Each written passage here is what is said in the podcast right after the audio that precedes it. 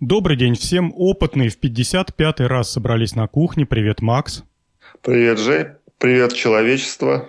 И нам опять есть о чем поговорить. Ну, начнем с орг вопросов и с удовольствием поздравляем нашу любимую Н. Она теперь стала мама. У нее и у ее супруга родился мальчишка. Все в порядке, насколько я знаю. И теперь у нее появились, прибавились новые хлопоты, но эти хлопоты приятные.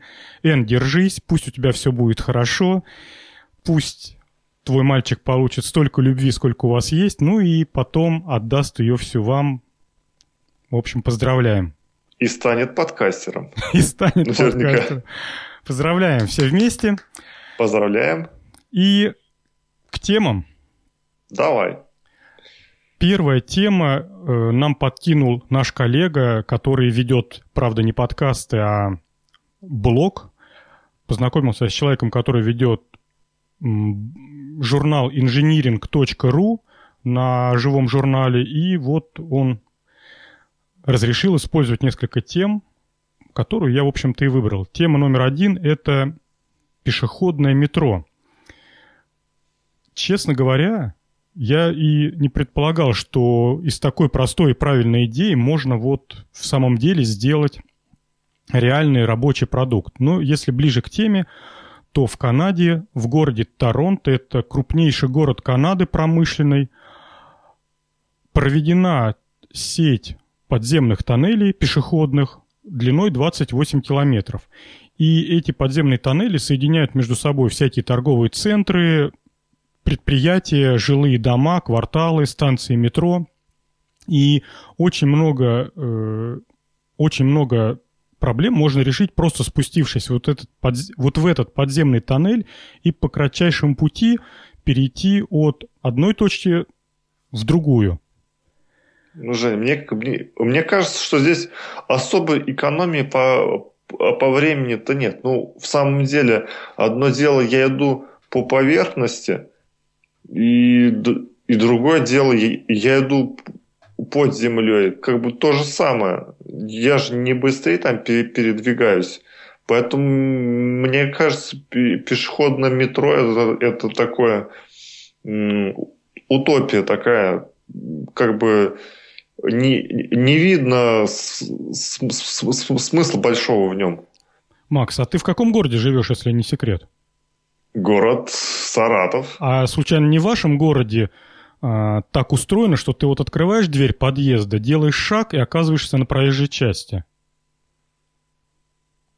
Ну, в некоторых местах, да, бывает. В центре, да, там недалеко от политеха есть такие двух-трехэтажные дома, в которых подъезд выходит на тротуар, а тротуар шириной полметра. Ну, пред... допускаю, что есть такое, да. Да, ну вот я когда учился, и я ездил в Саратов на Олимпиаду, и меня больше всего удивило именно вот это. То есть вот выходя из подъезда, ты сразу попадаешь на проезжую часть. Это вообще какая-то... А тротуары шириной полметра. И я не преувеличиваю. Поэтому вполне себе допускаю, что Торонто, старейший город Канады, он еще там со всяких золотых лихорадок, насколько я понимаю, и в какие-нибудь там 50-е, 70-е, когда был бум автомобилестроения, и все было на, заточено на то, что у всех будут автомобили и так далее и тому подобное, э, благополучно съели все тротуары или довели их до совершенного безобразия. Mm. Поэтому, ну, поэтому вопрос о том, что для чего это надо, да просто по поверхности сейчас ходить э, не представляется возможным. Знаешь, у одного блогера, по-моему, Варламов, есть такой блогер Варламов? Да, по-моему, есть. Вот. Он такой а, апологет всяких э, благоустройств города, он противник всяких автомобилей, и у него было одно сообщение, уж не знаю, то ли он сам надизайнил, то ли он где-то стащил эту фотографию, фотография была примерно такая. На ней сверху было написано «Посмотрите, сколько осталось человеку места в городе». И, э, в общем, с помощью фотомонтажа ну, была сделана какая-то фотография в центре Москвы, а потом с помощью фотомонтажа с этой фотографии поубрали, ну, стерли все, куда человек не может, не может наступить, ну, там, например, дом стоит, либо то место, куда человеку нельзя наступить. Это, например, проезжая часть или газон, или еще что-нибудь такое. И в результате получилась такая паутинка из тонюсеньких-тонюсеньких асфальтированных дорожек. И знаешь, такая пустая фотография, ну где-то процентов 85 пустого места, и только оставшиеся 15 процентов это такие тонюсенькие черные дорожки. И внизу подписано, вот там типа, горожане, вы этого хотели от вашего города, когда строили? Типа вы вот, вы в нем живете, а вы ли в нем живете? Или дома, машины съели все, что только можно съесть? Поэтому, если уже поверхность как бы захвачена машинами, то человек спускается в подземелье. Но ст- ст- странно, что только это в, в одном городе сделано. Вот, да, точно. Я тоже подумал об этом. То ли канадцы такие прозорливые чуваки, то ли это в самом деле никчемная идея. Тут же еще надо сказать, что хоть это и называют пешеходное метро, у у, у, в Торонто есть и нормальное метро. Я что-то смотрел в Википедии, там порядка 60 километров э, путей, хотя всего 4 ветки, то есть московское метро, конечно, рвет и растаптывает торонтовское просто в пух и прах. Но ну, это не важно. А тем не менее, у них, кстати, очень много другого городского транспорта, и идея знаешь какая? Ты типа на метро доехал до какой-то станции, потом спустился, прошел полкилометра по пешеходному метро, а потом пересел на трамвай и доехал до своего офисного центра. Вот как-то так они видят себе эту жизнь. И надо отметить, что в ширину это, это пешеходное метро целых 6 метров. Прямо, прямо ну, да. широко. Тут же еще, знаешь, э, если правильно преподнести эту идею, то вот, например, э, у меня от дома до работы, если вот так вот, ну, напрямки и не стоять на всяких перекрестках, где-то, наверное, километра три. То есть три километра – это реально вот минут сорок пешей ходьбы. И теоретически, теоретически нет проблем, если бы это было бы несложно и ну, без всяких транспортов, без всяких там запыленностей, можно было бы, ну, многие бы, наверное, выбрали альтернативу езде в городском транспорте или на личном автомобиле просто пешей ходьбы. Ну, во-первых, это полезно, во-вторых, приятно. Потом в этом подземном метро куча всяких магазинчиков, бутиков, кафешечек, причем буквально там на каждом шагу напичкано.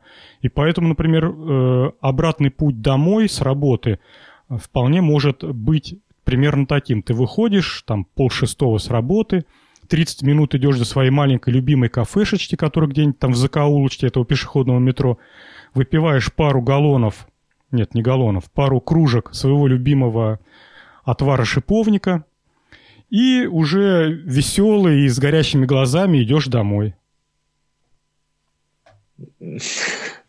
Ну, просто Идиллия. картина маслом.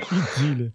Картина маслом. Хотя, конечно, тут э, прозорливые люди увидят то, что это просто огромный торговый центр под землей. А людей туда спускают, все это так красиво преподносят, типа, смотрите, это пешеходное метро. А на самом деле это просто огромный торговый центр. Ну, я думаю, что скоро где-нибудь еще построят такое пешеходное метро. Или строят где-нибудь потихонечку. Раз оно такое хорошее. Ты знаешь, кстати, вот если вернуться к этому, к Варламову, у него постоянно, э, у него слю, слюной он постоянно брызжет, когда ему показывают фотографии. То есть он, знаешь, противник чего в основном? Что вот есть дорога, да, например, надо через дорогу пешеходный переход сделать. Ну, как бы не по всем дорогам можно по земле пройти. Не по земле, а по дороге. Но есть всякие проспекты, где просто нереально останавливать транспорт. И проспект шириной там в 6 полос туда, 6 полос обратно. То есть там добрых, ну не знаю сколько, метров 200-250. Ну, то есть это как бы долго будет стоять транспорт, нереально. Поэтому что делают? Либо делают подземный переход, либо, что еще более плохо, делают надземный переход. И вот он, значит, всегда слюной брызжет на, на предмет того, что «сволочи, гады, ненавижу, всех бы там вот на Соловки бы сослал.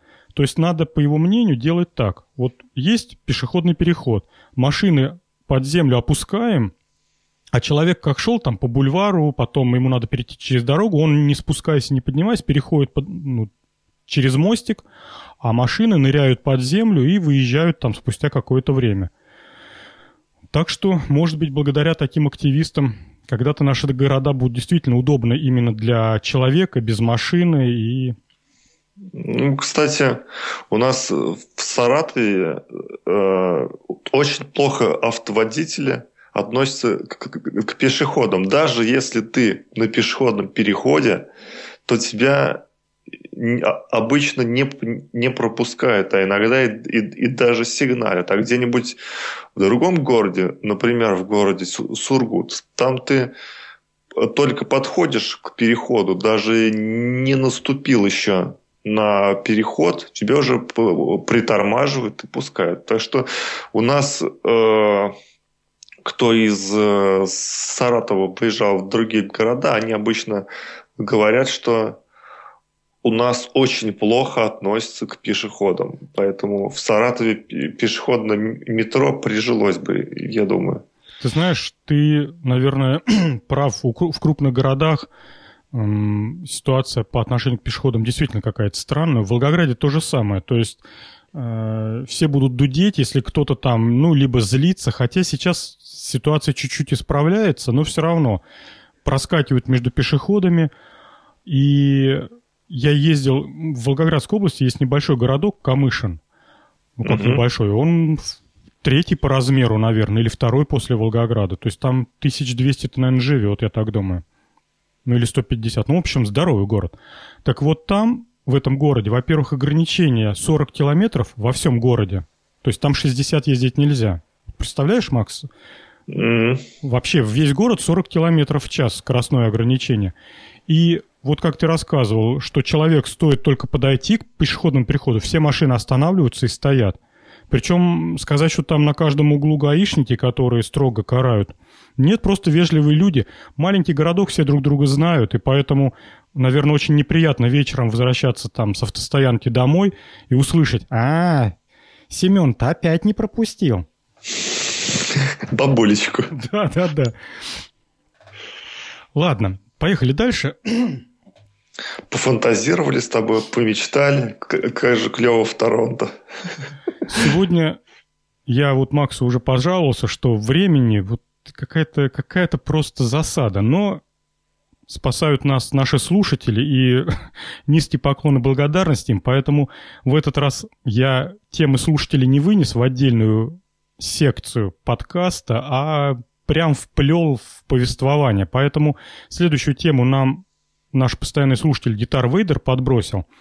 Я ее называл «Христос воскрес», но вообще это, конечно, э, феерический робот. Давай, Макс, начинай. А, а робот э, о, такой, о таком роботе мы, э, о таком роботе мы еще не говорили. Этот робот может раскрашивать яйца. Э, туда, значит, зажимается яйцо, и он может наносить разные интересные узоры. А, то есть на Пасху я бы такое бы себе прикупил. Жень, а ты бы? Да, вообще забавное устройство. И что меня поразило, то что команда, которая разрабатывает этого робота, он называется Eggbot, они его с 2009 года клепают, и у них уже вышла то ли третья, то ли четвертая версия вот этого робота. А последняя версия робота у них, значит, регулируемая, и они афишируют то, что теперь на этом роботе можно разрисовывать, расписывать не только куриные яйца, но и там... Утиные, содержащие. Страусины. Они там через запятую перечисляют, что они могут теперь рисовать на лампочках, на, на шариках от пинг-понга, на елочных игрушках, на а, рюмках и фужерах, и что-то еще они там привели в качестве примера. Ну, вообще прикольно. Вот, например, раскрашенная лампочка, конечно, это забавно. Э, если техническую сторону рассказать, то робот продается за несколько сотен долларов, там от 150 до дороже. и к тебе приходит в виде такой посылки из дощечек. Дощечки собираешь в конструкцию, вся конструкция такая подвижная, вот если ты, Макс, э, первую картинку видишь, видишь, он весь на шурупчиках, на болтиках, угу, которые угу. прикручены к длинным пазам.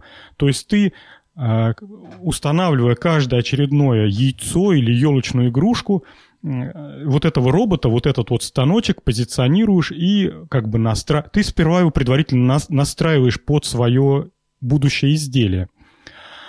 Вот, потом у него два моторчика. Один моторчик крутит яйцо, на нужный угол поворачивает шаговый двигатель, а другой моторчик прикреплен, соединен с э, ручкой, с фломастером, с перманентным маркером и качает этот маркер влево-вправо, тем самым э, ну, нанося линии.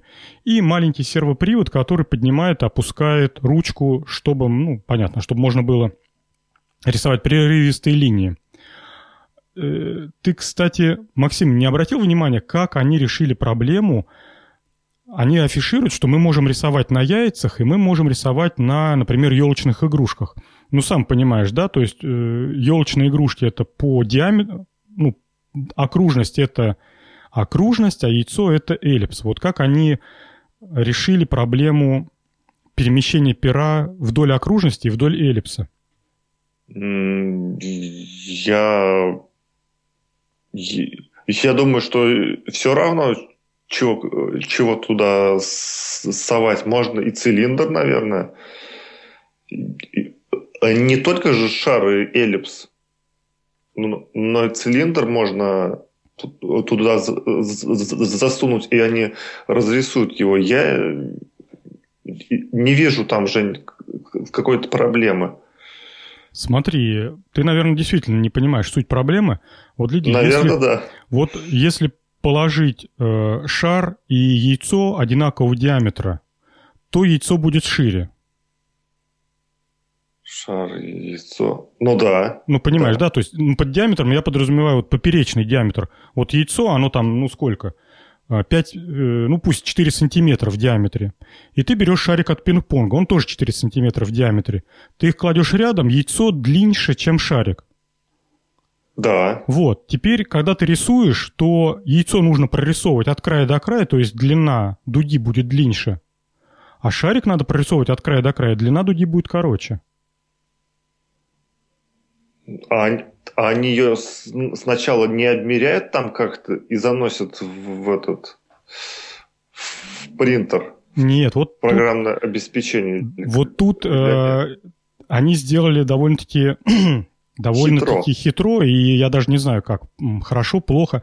Идея вот в чем заключается. У них э, тот двигатель, который двигает влево-вправо перо, наклоняет вдоль э, окружности перо, он э, с скреплением связан не напрямки, то есть ручка не э, к шпинделю двигателя прикручена, а через определенный кулисный механизм.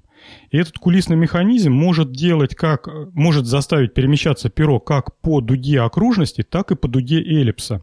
И все это настраивается путем перемещения вот если ты посмотришь на первой картинке, ты увидишь, что моторчик, к которому прикреплено перо, также на таких э, продольных отверстиях можно перемещать вверх-вниз. Так, mm. так вот, это как раз регулировка эллипс, эллипс, эллипсоидности. То есть можно, поднимая или опуская моторчик, заставить раскрашивать от шара до эллипса довольно-таки продолговатой формы и перо будет перемещаться именно по дуге либо окружности, либо эллипса. Просто решили очень красиво и механически. Но, как написано в инструкции, перед тем, как начать разрисовывать яйцо, сперва станок должен пройти отладку. То есть ты прям вот пальчиками, руками начинаешь качать перо, а сам аккуратненько вверх-вниз двигаешь вот эту вот систему э, с мотором и смотришь, ага, все, вот теперь нормально, перо на, всем, на всем своем протяжении касается продолговатого эллипсоидного яйца. Все, отлично. Но, кстати, если быть уж совершенно искренним, то у яйца, конечно же, форма не эллипса. Но это не важно. Ну, понятно. Надо слушателей с, с Пасхой поздравить. Да. Завтра Пасха же. И День космонавтики. У нас, кстати, ж, ж, Жень, пасхальная тема есть, а космической нет. Ну, Макс, это тебе, это тебе вот э, кивок в твою сторону. Где космическая тема? Поздравляем всех, кто празднует этот праздник, э, с праздником. А тех, кто не празднует, с Днем космонавтики. А тех, кто празднует и то, и другое, с двумя праздниками. Так все совпало. Ладно, хорошая штука и выглядит приятно, и стоит недорого. Но заказывать я ее себе не буду. Поехали ты, дальше. Ты, ты, ты, же, ты же любитель раскраски в, в луковой шелухе? Ну, ты знаешь, у меня... Ты, почему это... ты себе не, не хочешь покупать такой принтер? У меня за это супруга отвечает. Вот, но в этом году она, ты знаешь... Решила наклеить наклейки. Вот как раз-то и нет. Вот ты знаешь, в этом году бы, наверное, этот станок бы пригодился. Дело в том, что у меня, ну, у нас есть три племянницы, это дочки моего брата родного. И они, девчонки, все маленькие, там самый старший 6 лет, а остальные младше. И мы, конечно же, для них к Пасхе приготовили вот э, корзиночки там с яйцами. И чтобы девчонкам было весело и интересно, моя супруга каждое яйцо вручную разрисовала. Она приклеила там бантики, нарисовала мордочки, то есть превратила яйца в какие-то в каких-то человечков, шалтай-болтаев, я уж не знаю, кого она там рисовала, но что-то такое веселое и милое. Поэтому э, я был на работе, она как раз была выходная и занималась этим творчеством. Не знаю, сколько ушло времени, но станок, наверное, бы... Хотя, черт его знает, тут пока его запрограммируешь, пока отладишь эту эллипсоидность, да? Праздники уже закончатся. Подождите, подождите. Так, ну ладно, покрыли тему. Давай следующий. Ну, новый способ 3D-печати. Да, давай, начинай. Мы разузнали. Ох, ох, ох, ох, ох, ох. Я, я, я, конечно, прочитал, но не совсем понял. Я понял, что единственное то, что его скорость в 25-100 раз больше, чем обычная 3D-печать. И там они используют свет и кислород как-то. Кстати, эту вот. тему нам подкинул Михаил Поданев. И спасибо ему довольно-таки... Ну да, действительно, это новая... Ветка. Новая ветка, да, развития. Я полазил по сайту. Кстати, сайт заказывали они у каких-то нереально крутых веб-дизайнеров. И выглядит сайт просто, ну, не знаю, на мой взгляд, восхитительно. Такая вот я даже не знаю, как сказать, такая няшная хрень. Не, на полном серьезе. Ребят, вот хотите посмотреть, как должен выглядеть хороший сайт? Вот полазите по этому Carbon 3D, конечно, это, блин, круто. Давай я свою точку зрения расскажу, а ты, если обнаружишь... Неточность? Да, ты меня тогда сразу прерывай и поправляй. Хорошо. В общем, начинай. На что народ пеняет. Народ пеняет на две вещи. По, э, к стандартной 3D-печати я имею в виду. Во-первых, им не нравится скорость печати. И я тут с ними двумя руками за. Когда сейчас предрекают 3D-печати то, что она покорит собой мир, и мы будем перед тем, как э, сесть за стол, супруга быстро напечатает нам 3D-ложки, и мы им потом будем борщ хлебать. Ну, дорогие мои, к сожалению, не в этом, не в этом году. И, наверное, не в этом десятилетии. Не, ну это я зря так говорю. Сегодня у нас какой? 15-й год, да? За пять лет? Ну, черт его знает. Ну, ну ладно, пусть не в этом десятилетии. вот, второе, чему они пеняют э, современной 3D-печати. И вот тут я прям с ними двумя руками за, солидарен, и мне лично это тоже совершенно не нравится в современной технологии. Это неоднородность структуры напечатанного продукта. Наплавление тонких э, слоев расплавленного материала на уже остывший и застывший материал, это, конечно, все очень Непрочно. Непрочно, очень неоднородно. Ну, сам понимаешь, да, Макс? То есть при разрыве, как это будет рваться вдоль и поперек волокон. Ну, классическое дерево, да, такое, когда поперек волокон оно разрывается, а вдоль его фиг поломаешь. Ну, все понятно. В общем, эти э, проблемы известные, И сейчас пытаются их разрулить. Контора Carbon 3D предложила следующий вариант. Они, значит, что делают? Они имеют раствор, э, раствор полимера, прям жидкого. И, кстати, вот эта идея э, не проволоку расплавлять, наплавлять, а застужать жидкий полимер. Это вот первоначальная идея стереолитографии. Когда всю эту канитель придумывали, про 3D-печать и про... Тогда она еще не называлась 3D-печать, она называлась быстрое прототипирование, то есть создание, быстрое создание прототипов. Так вот, первые идеи, первые модели были именно таким образом сделаны. То есть есть ванна, в которой находится жидкий полимер. Вот. А дальше этот полимер отверждали ну, делали твердым с помощью либо лазера сфокусированного температурой, то есть его отверж... отверждали, либо же с помощью ультрафиолета. Вот конкретно ребята из Carbon 3D сказали, давайте мы будем полимер с помощью ультрафиолета делать твердым. Кстати, очень много стоматологических материалов именно с помощью ультрафиолета делаются твердыми. Но вот все наши современные пломбы, ты же знаком, да, Макс, то, что пломбы да. сейчас ультрафиолетом делают твердыми. Но у меня таких штук 15 стоит, да. Все вот, хорошо. Да, и они, они правда стоят ведь, да, согласись? Угу. Твердые. Вот. Значит, с помощью ультрафиолета отверждают, а оказалось, вот этот факт, честно говоря, как-то никогда и не слышал, что полимер э, с помощью кислорода можно заставить его оставаться жидким. Кислород помогает полимеру оставаться жидким, а ультрафиолет делает его твердым.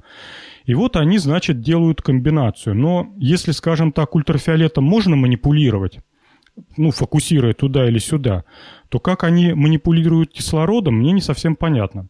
Схематично это нарисовано как такая ванночка из полимера. А, на дне этой ванночки находится слой с кислородом, и снизу эта ванночка просвечивается ультрафиолетом. Дно, я так понимаю, прозрачное. Дальше они говорят, у нас очень-очень сложное программное обеспечение, которое мы придумали и никому про него не расскажем. И правда, не рассказывают, поверьте. Я вдоль и поперек изучил весь сайт. Ну, в общем, у них там чего-то происходит. То ли они ультрафиолет фокусируют, то ли они что-то с кислородом делают. Но как кислородом можно манипулировать? Ну, вот этой прослойкой непонятно. Вот. Дальше происходит следующее. Они опускают подложку а у них называется строительная платформа, они ее опускают в ванну, а потом начинают поднимать, причем поднимают все равно очень медленно, на видео ускорение в 7 раз, то есть где-то, если видео тянется одну минуту, то, значит, за 7 минут они, да, это делают, вот этот шарик. Ага. Вот.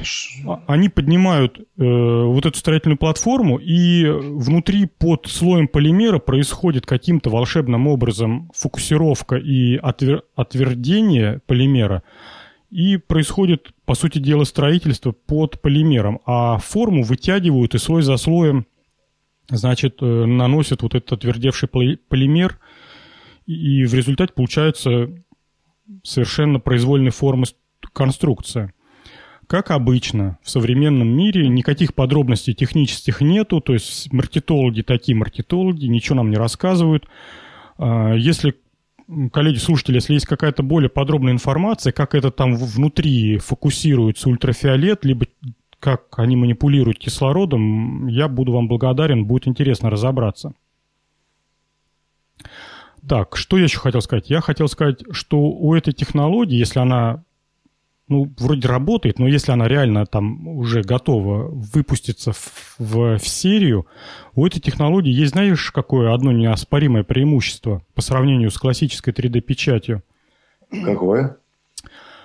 Когда ты печатаешь 3D-печатью, классической методом наплавления, все, что у тебя свисает, ну вот, например, если ты захочешь напечатать тарелку ты, с помощью 3D-печати, то тебе придется сперва напечатать а, опорные технологические поверхности.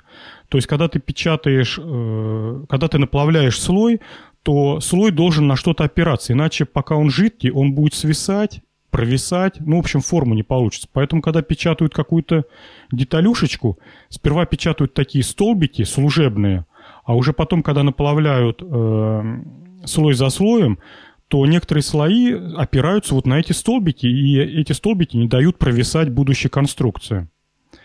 Вот здесь можно обходиться без этих служебных э, опорных поверхностей и ну, и потом э, кусачками их не, не, не обкусывать, а спокойненько напечаталось все и, и, и пользу. Во-первых, кусачками не обкусывать, а во-вторых, на эти служебные столбики идет расход материала, а в очень сложных, я так думаю, что будет большой расход материала, и его же потом повторно-то не используешь, а вот эта вся проволока, она каких-то денег все равно стоит. Ну, в общем, пока... В общем, темка новая, интересная. Информации мало. Кстати, вот э, у них в новостях на этом сайте всего две новости. И одна новость от марта, от 18 марта, это первая новость о том, что их принтер, э, там, типа, вот, карбон 3D принтер, что-то там выстрелил, вышел в свет. А вторая новость от 9 апреля, буквально позавчерашняя новость, компания Autodesk э, и Carbon 3D, теперь они вместе, и Autodesk дал 10 миллионов. Э, ты, кстати, Макс, припомнишь же наверняка, что мы уже не первый раз компанию Autodesk упоминаем вместе с какой-то 3D-принтерной компанией. Я, я, да, Жень, это я не, не, не думаю, что это совпадение. Да, это не совпадение. Тут вот что получается. Я полез поискать, оказывается, компания Autodesk э, выделила 100 миллионов долларов, поделила их на транши. Слушай, тогда мало получается, да? 10 траншей получается. В общем, поделила их на транши и раздает по 10 миллионов долларов в качестве гранта конторам, которые делают 3D-принтеры не, делают, а разрабатывают. И я так думаю, что там мелким шрифтом в договоре о предоставлении этого гранта что-нибудь типа такого написано. А вообще-то вы должны будете обеспечить полную совместимость с нашими продуктами, там типа автокад и прочее, чтобы мы могли э, чертежи делать в автокаде, а ваш принтер обязан проглатывать эти чертежики просто на раз. И если они такие умные, именно так и сделали, то, честно говоря, перед Autodesk я шляпу снимаю, они большие молодцы, так и надо делать, все правильно. Кстати, у, у компании Autodesk, насколько я знаю, есть а, программное обеспечение, в котором можно рисовать разные модельки, человечков там разных. По-моему, она называется Майя. Такая программка есть. Вот. То, что у меня на, слуху. Я когда-то лет, наверное, 7 назад у меня был такой интерес 3D-моделинг. То есть ты скачиваешь там какие-то фигурки, людей, животных, и можно их по-разному расставлять там и делать э, прикольные такие картинки потом распечатывать. То есть там сцена, на сцене разные фигурки в разных позах, там можно э, расставить как, как э, хочешь, раздеть, одеть их, там какие-то аксессуары, и вот а, а потом это все рендерится, и получается картиночка очень даже прикольненькая такая. Но это такой софт используют рекламщики обычно и 3D-дизайнеры, насколько я понял. Это так и до мультипликации один шаг. Расставил, потом чуть передвинул следующий кадр. Ну, вообще, вообще, а там можно даже мультики делать, по-моему, или в другой э, какой-то программульке. Ничего, так что... Ничего-то мы с тобой не знаем про мультики. В общем... Нужно посвятить отдельную тему как-нибудь этому. В общем, народ, если кто про этот карбон 3D какие-то технические подробности знает, то это было бы интересно узнать, чего они там внутри под слоем своей красной жидкости. Кстати, у них пластик такого красного цвета вишневого варенья. Что они там под своим вишневым вареньем спрятали? Мое любимое. вишневое варенье. Че, к следующей темке? Давай я. Да, давай, отлично. И следующую тему нам подкинул слушатель Нема. Это наш постоянный слушатель. Он генерит очень много тем, за, за что ему большое спасибо. Он даже избавил меня от поиска тем, что очень, очень здорово. А вот нехорошо Макс э, садится на шею нашим слушателям. А, и тема такая, что у, у компании Феста есть новинки. И, и какие же это новинки? Это робот-муравей, робот-бабочка и эластичный захват, как у хамелеона язык. Ну, на самом деле, Жень, я помню, что мы обсуждали и роботов-муравьев, и роботок-бабочек. Единственное, чем здесь, э, чем здесь в чем новизна, это помнишь, у нас была тема дроплеты, когда капельки такие ми ми мини-роботы называют, э, начинают обмениваться данными и там какие-то коллективные решения э, принимать. Так вот, здесь э, компания Феста сделала э, колонию роботов-муравьев, которые между собой могут обмениваться данными и принимать какие-то коллективные решения. Ползти или нет, строим дом или не, не строим дом, ну и в том же духе. А робота-бабочку мы тоже обсуждали.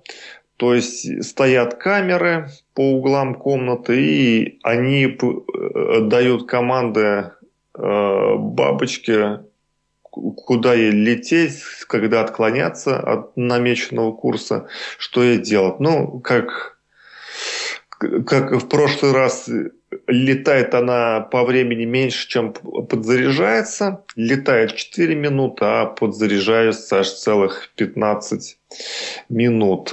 Ну и самый такой интересный, на мой взгляд, интересная темка, это вот эластичный захват. Это он был э, сворован у, у природы. Это язык хамелеона. Что он из себя представляет? Это такой цилиндр, судя по, близ, по, по блеску и по его эластичности, это силиконовый элемент.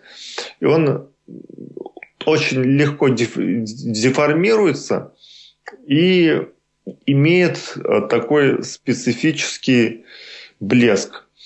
А, э, и он очень здорово захватывает разные э, вещи. Например, стакан, э, потом шарик, из металла шарик, пластиковый шарик. Все он может захватить и не уронить. То есть, видимо, там внутри есть некий э, вакуумный насос, который при э, контакте с э, элементом, который нужно захватить, включается и держит уже этот объект, который мы захватили. Женя, а тебе что понравилось больше? Робот-муравей, бабочка или эластичный захват? Макс, я был поражен вот этим захватом и с тобой полностью солидарен. Ты знаешь, я подумал, куда вот эту штуку прям вот уже в этом году надо пристраивать, и кто будет больше всего благодарен вот от этой штуки? Даже не, не могу представить, кто, кто, кто же этот счастливчик. Вот помнишь, мы рассказывали про людей, которым ставят протезы рук? Ага. Вот в качестве кисти надо ставить вот эту штуку. Потому что современная кисть, она и сотой доли не выполняет того, что делает вот этот. Мы, э, по-моему, прошлую или позапрошлую передачу рассказывали про киборгов, ну, про людей, которым целиком руку пристраивали. И если рука более-менее там движется, потому что, ну, там плечевой сустав, локтевой сустав, то с кистью совсем беда. Она как такая вот, э, как захват промышленного робота, умеет только сдвинуть пальцы и расслабить пальцы. Максимум, что она хватает, это какие-то такие достаточно крупные, круглые вещи. Ну, в общем, совершенно беспонтовая вещь. И реаль... в реальной жизни, конечно, такой кистью пользоваться пока еще нельзя. Я, когда вот это увидел, я подумал, елки-палки, вот же оно, вот буквально мы оставляем руку, кисть нафиг убираем, она еще не, не готова, не работоспособна, над ней надо работать. А вот ставим вот этот захват, да, конечно, он выглядит не как кисть, но он выполняет функции практически процентов на, ну не знаю, процентов на 50, на 60. Расческу можно взять без проблем, она будет крепко держаться. Чайную ложку можно взять, стакан с места на место переставить, вообще без проблем. Достать из кармана кошелек и переложить в здоровую руку тоже несложно. Ключи достать и положить в карман или достать их из кармана и переложить в здоровую руку, чтобы открыть дверь. Кстати, Жень, мне сейчас такая мысль пришла. Если он силиконовый, как я и думаю, то он не боится высоких температур. Да, круто, есть можно да, круто, брать слушай. сковородку без, без э, варежки. Ну, согласись, что вот для людей, для инвалидов это, по-моему, просто вот какая-то Гениальная находка. Ну да, я, я думаю, сейчас э, кисти механически еще не, не, не дошли до такого уровня, чтобы там э, чиркнуть спичкой по коробку. А вот эта вещь, я думаю... Ну, ну, ну, ну, ну это ну, ладно, это тоже по, по, по, коробку, по, по коробку спичка не, не чиркнет, ладно. Но это, Но по крайней мере, хоть что-то держать может. Конечно, в отличие от человеческой кисти, много чего с помощью нее не сделаешь. Но знаешь, например, какой момент? Вот с помощью этой штуки абсолютно реально, например, открыть бутылку с газировкой. Помнишь, мы обсуждали проблему несколько передач назад, какая-то проблема людей без одной руки открыть бутылку. Ну, с, с пробкой откручивающейся. Угу. Вот, что только не придумали. Вот эта штука запросто удержит бутылку, либо пробку. Ну и это становится реальным. В общем, мне эта идея очень нравится. Понятно. Кстати, ну, кстати, у компании Festa, они, они немцы, это компания из Германии, и я с удивлением обнаружил, что у них есть сайт на русском языке, и они, оказывается, в России работают уже тысячу лет. Ну, не тысячу, но долго. В Москве есть представительство компании Fest, и можно туда все технические вопросы задавать. А все, что мы вот э, рассказываем вам про бабочек и прочих роботов, это у них типа, ну не хобби, конечно, это у них перспективные исследования. Вообще компания Festa это старая компания, которая производит э, различные приводы для промышленной автоматизации. У них на закладке продукция есть пневмоприводы, моторы, двигатели, захваты, всякие системы перемещения, вакуумная техника. Ну, в общем, все такое, что требуется для того, чтобы сделать какие-то автоматические линии или э, какие-то там робот, роботокомплексы раз, разработать.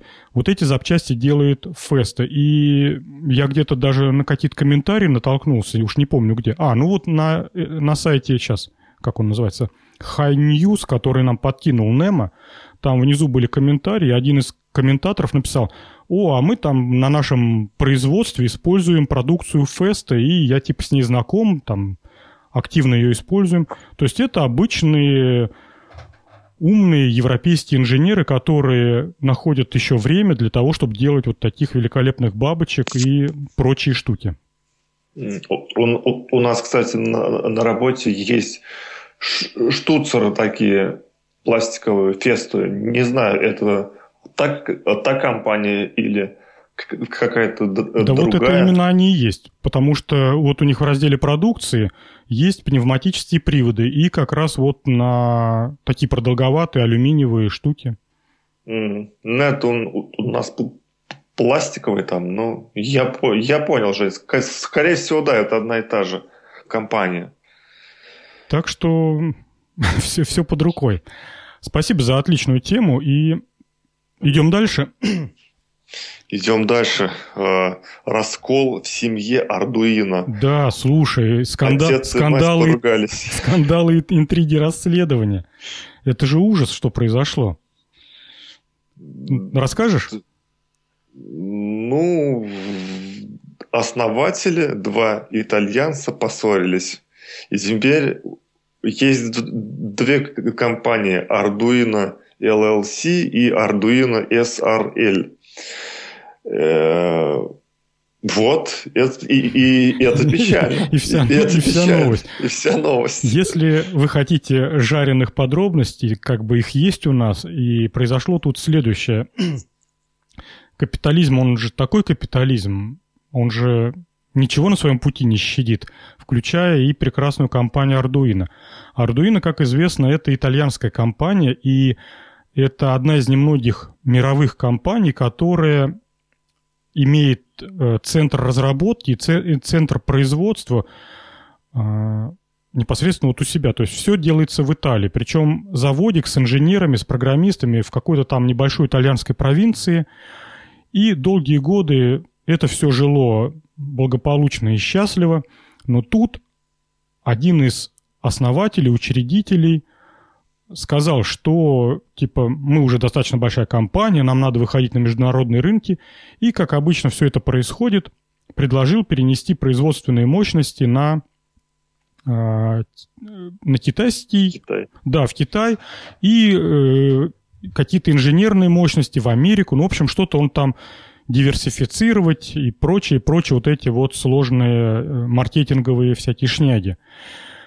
А другой соучредитель сказал, не, чувак, так дело не пойдет, давай будем по старинке, давай будем по утрам пить по жбану парного молока, а потом уже идти на работу, и как всегда, как наши отцы и деды делали, и мы будем продолжать делать ардуинки.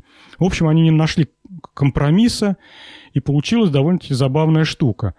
Уж не знаю, почему так, но а, тот, который инициировал а, разви... развод. Да, развод, развод и уход в Китай и в Америку, ему почему-то досталась сама фабрика. То есть та фабрика, где паяют ардуинки, где сидят, э, где находятся промышленные мощности, где всякая логистика, упаковка. А другому человеку, который за старые технологии, ему остался торговый знак Ардуино и вот тот э, и все программисты. Тот программный код, который находится как на борту Arduino, так и вот эта вот оболочка, с помощью которой мы пишем скрипты, которые потом в Arduino загружаем. В общем, как-то они не очень хорошо поделились. В результате сейчас э, завод, который делает Arduino, он э, делает их и как бы говорит, что мы не имеем отношения вот к той Arduino, мы делаем самый прекрасный Arduino, а те разработчики, которые программное обеспечение пишут, они э, в свое программное обеспечение добавили проверку, и если плата сделана вот на том заводе, как-то они там это вычисляют, выскакивает такой баннер в среде разработки и говорит, вы знаете то, что вы пользуетесь нелицензионной платой, и это может привести к каким-то там последствиям. В общем, разругались они не на шутку, и вообще как-то все это выглядит странно. Все это произошло в, в ноябре 2014 года. А, обе эти компании подали друг на друга в суд. Каждый хочет забрать себе слово Ардуино полностью и бесповоротно. Все разбирательства должны закончиться до июня 2015 года. Тут буквально пару месяцев осталось как кто-то написал в, в блоге, ну что ж, говорит, запасаемся попкорном и садимся смотреть за этой историей. Но вообще, не знаю, Максим, как ты вот предчувствуешь, на мой взгляд, такие вещи никогда добром не заканчиваются. И всегда это начало больш... большого конца. Большого конца, да.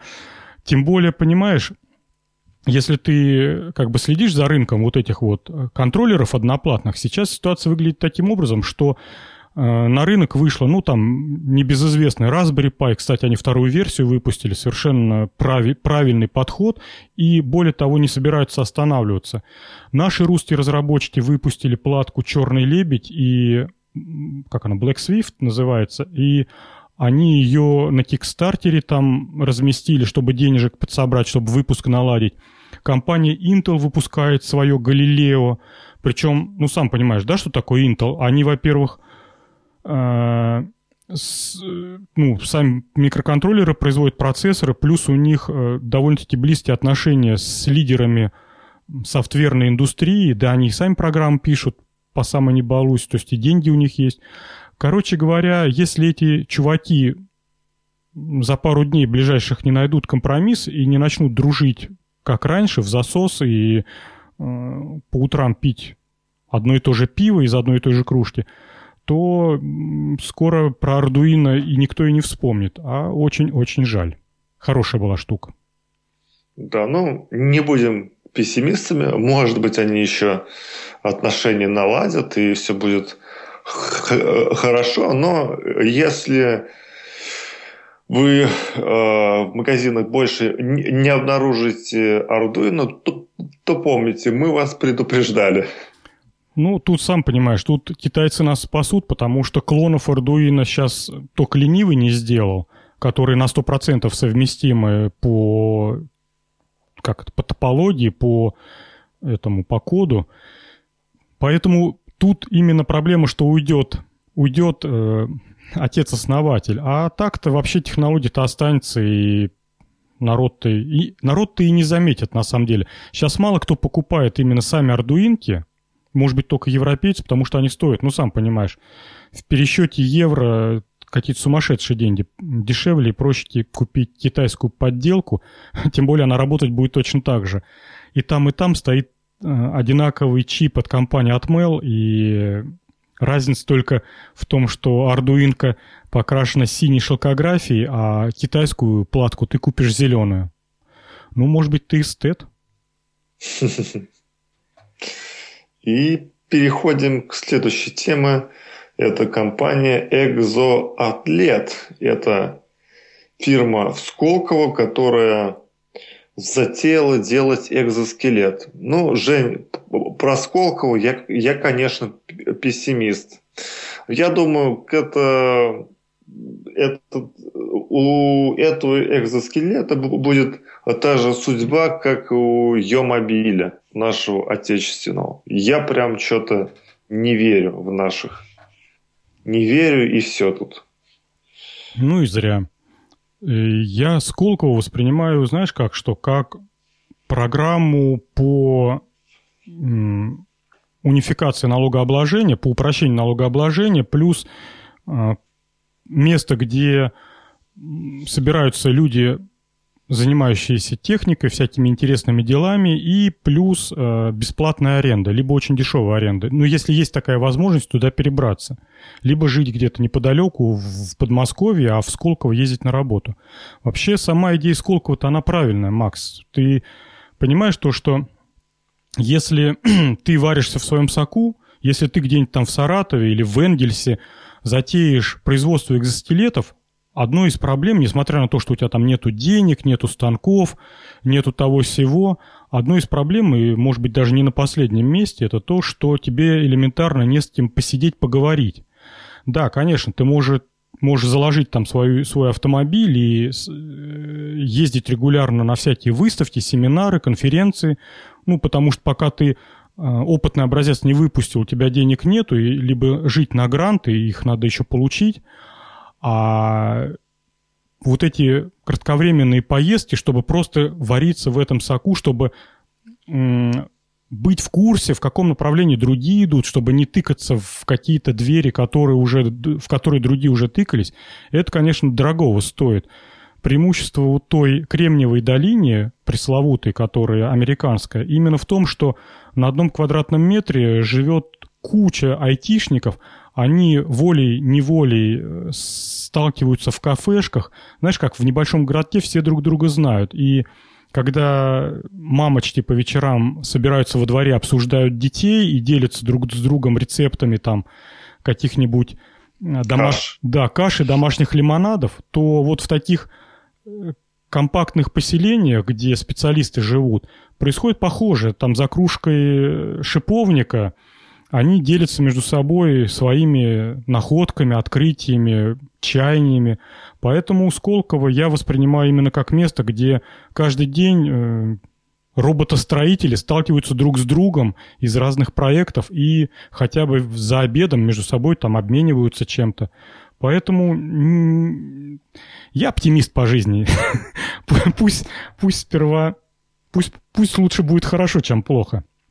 Ладно, давай mm. про экзоатлет. Uh, у них есть сайт. Кстати, вот uh, будет ссылка и на Сколково, и на сайт экзоатлета. Ты, кстати, на сам сайт заходил компания? Mm, Или ты только на Сколково остановился? Я, по-моему, заходил, Жень. Заходил туда. Ага. Значит, у, у них вот какая идея. Они сейчас э, плотно работают над медицинским. Они позиционируются именно как медицинский э, прибор для реабилитации инвалидов. У них уже есть опытный образец, и у них на сайте висит объявление, что мы ищем пилотов, они их называют пилотами, то есть людей, которые готовы на себе ставить эксперименты. На сайте Экзоатлет есть раздел фото и видео, и там, наверное, десятка два видеороликов, где они показывают, э, ну, всякие репортажи сняты. Там есть и с Первого канала. Ну, в общем-то, в основном телеканалы, конечно, интересовались, но довольно-таки интересные ролики. И вот ролик от пер- с Первого канала показывает историю парня молодого, который э, в детстве потерял способность ходить, он неудачно прыгнул, упал, э, повредил что-то и потерял подвижность. И сейчас ему больше 20 лет, он на инвалидной коляске, коляске ездит, там, по-моему, 10 лет он уже, да, вот в таком состоянии. И он как бы первый экспериментатор, первый пилот вот этого экзоскелета, и его показывали в ролике, значит, он за него совершает э, шаги. Что ребята сделали? Они, по сути дела, сделали э, программный программный шагатель, что ли, роботизированный шагатель. То есть э, человек своими мышцами не управляет, и ему нужно с помощью оставшегося туловища, то есть с помощью торса, костылей, рук, головы, э, стараться поддержать равновесие. В общем-то, этому он и учится. А ноги ему переставляет робот а ноги у него, в общем-то, неподвижные, ну, в том смысле, что ими он, не, так, он ими так и не, не учится управлять, но за него их переставляет вот этот робот.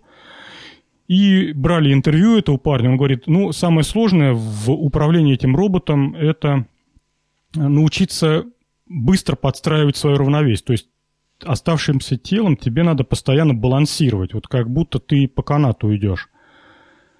Угу, понятно. Вот. Потом из еще интересной информации, которую я подчеркнул, это, вот, это на самом деле удивительно. Они обещают 8 часов автономной работы. Как тебе, Макс? 8 часов э, это аккумуля... аккумуляторы от, от КАМАЗа? Вот Почему я тоже. так много? Причем все это выглядит очень красиво. Это такие пластиковые щечки, которые снаружи эм, бедра одеваются. Сам стилет весит, что-то они сказали, 15 килограмм, по-моему. У меня что-то в голове не укладывается. Либо там суперэкономичный двигатель какой-то просто вот, который еще не изобрели. Ну да, который еще не изобрели, слетали в будущее и привезли оттуда суперэкономичный двигатель. Либо нужны провода, ну, проводов я не видел. Ну, в общем, 8 часов что-то у меня в голове не укладывается.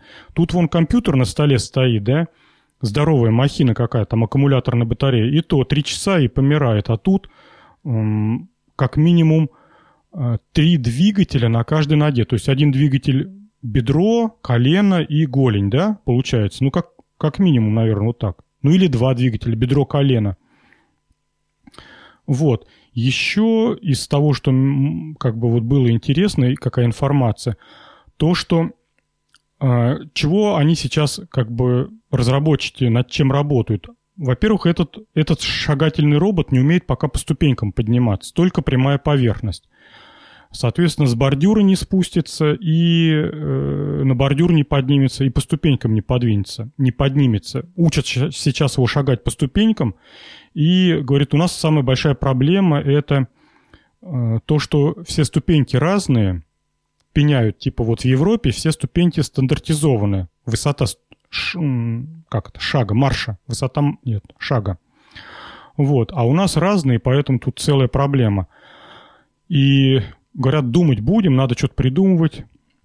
Не совсем понятно как, то ли надо будет дополнительное управление, то есть, знаешь, ты какую-то кнопку имеешь, у тебя начинает ногу поднимать, и ты в нужное время нажимаешь кнопку, она фиксирует и ее переставляет вперед. В общем, пока не знаю. И они, я так понимаю, что не знают. И второе, что они не сделали, это видно по видеороликам, а, этот робот пока не умеет поворачивать. То есть вот он прямо шагает, шаг за шагом, но если человеку надо повернуть, он останавливается, потом на костылях вот так отталкивается и туловищем поворачивает себя э, на нужный угол и продолжает дальше идти прямо.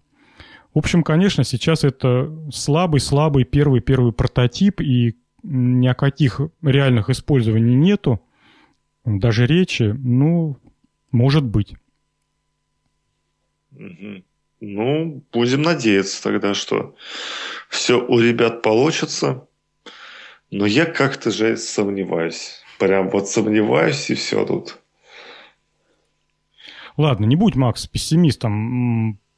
А то, может быть, сам это еще э, увлечешься вот этим роботостроительством, и когда увидишь весь диапазон проблем, задач, то скажешь, елки-палки, как я теперь их понимаю?